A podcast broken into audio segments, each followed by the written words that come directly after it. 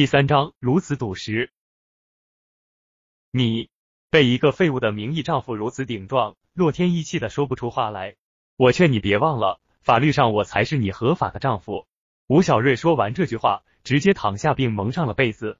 切，我还怕了你不成？就你这个窝囊废，上哪去赚八十万去？洛天依还了句嘴，也睡了。尽管他发现吴小瑞出院之后变得和以前有些不一样了，但他仍然不相信。吴小瑞这个废物可以在一个星期搞到八十万，那简直就是天方夜谭。第二天的一早，吴小瑞早早的起床，直奔玉石市场。临出门的时候，还被丈母娘追着屁股骂了一通。一天只知道游手好闲，就不知道帮家里干点活。你个死废物！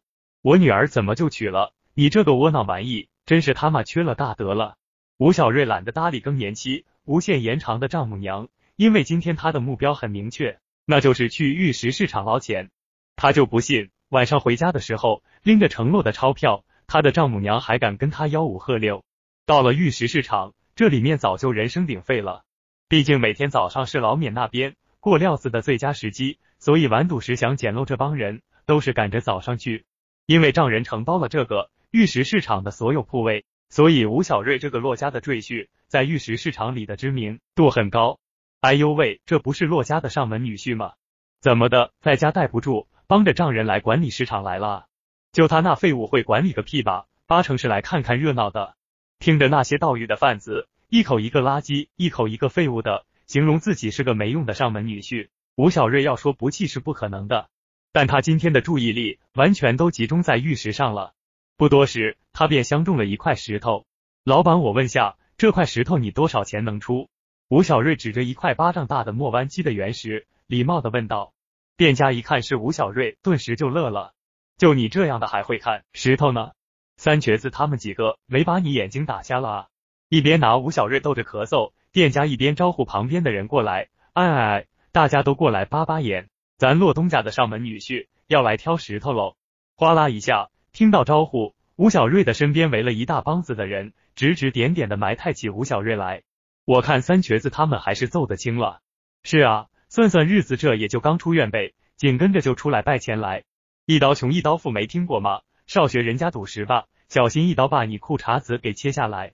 这一堆人凑上来说什么的都有，但吴小瑞听到三瘸子这个名号，心里泛起了浓浓的恨意，因为当初丈母娘找的就是三瘸子那帮混混打的他。三瘸子在这玉石市场里可是真正的狠人，想着这笔账早晚的算。吴小瑞倒也不那么来气了，对旁人的指指点点也充耳不闻起来。老板，让你报个价，至于这么难吗？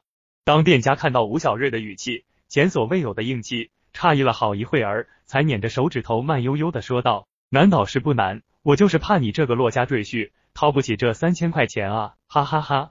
我要是猜的没错，你媳妇一个月也就赏你三百块钱零花吧？”这番话把围观的众人逗得哈哈大笑。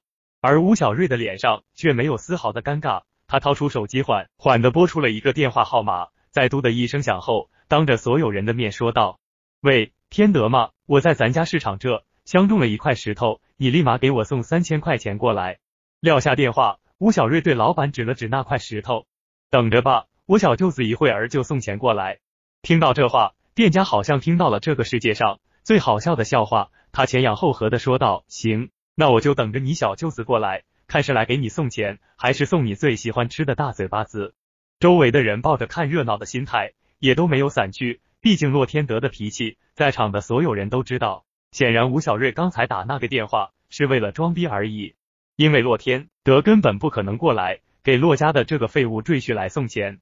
然而让所有人都出乎意料的是，也就是十分钟的功夫，洛天德竟然开着车赶到了现场。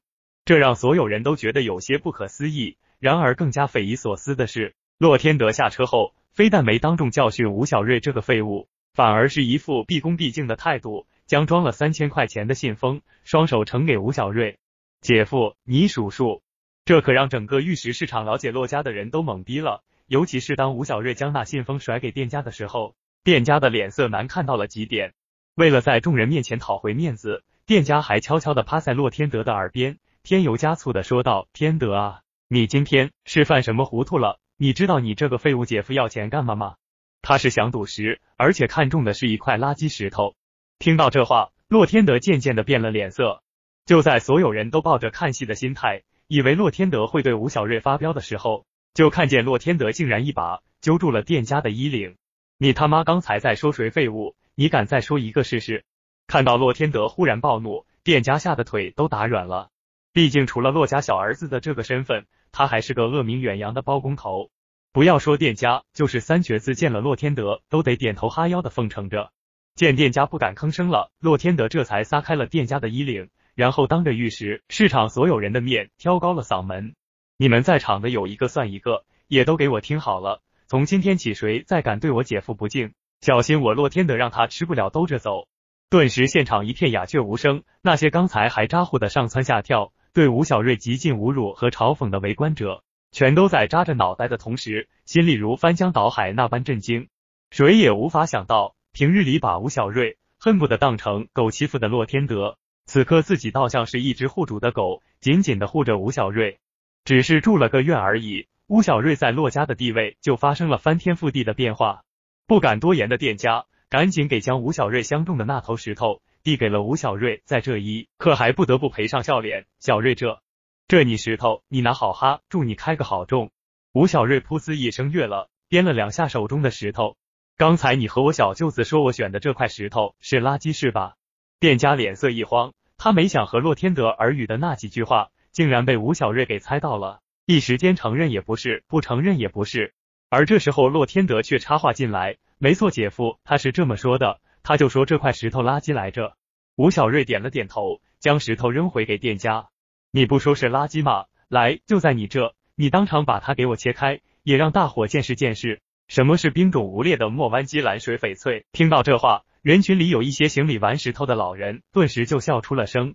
别逗了，就这品相砂还没脱干净，能出好料子？我觉得开出来裂不裂的不说，搞不好连棉底都没有。哈哈哈，别开出一块大理石来，那就有意思了。就连洛天德也踹了一下牙花子，反复的看着那块石头。劝起吴小瑞来，姐夫，要不我看咱回家切，别跟着出洋相了吧。我虽然不是行家，但从小耳濡目染的经验来看，这块石头八成是个废料。吴小瑞却摇了摇头，不，我就要在这切，嫌出洋相丢人，你可以走。洛天德立刻没声了，朝着店家努了努嘴。店家心领神会，试探性的问吴小瑞：“咱们要不先开个窗，看看能开长不？”吴小瑞指着切割机说道：“不用开窗，直接给我拦腰切。”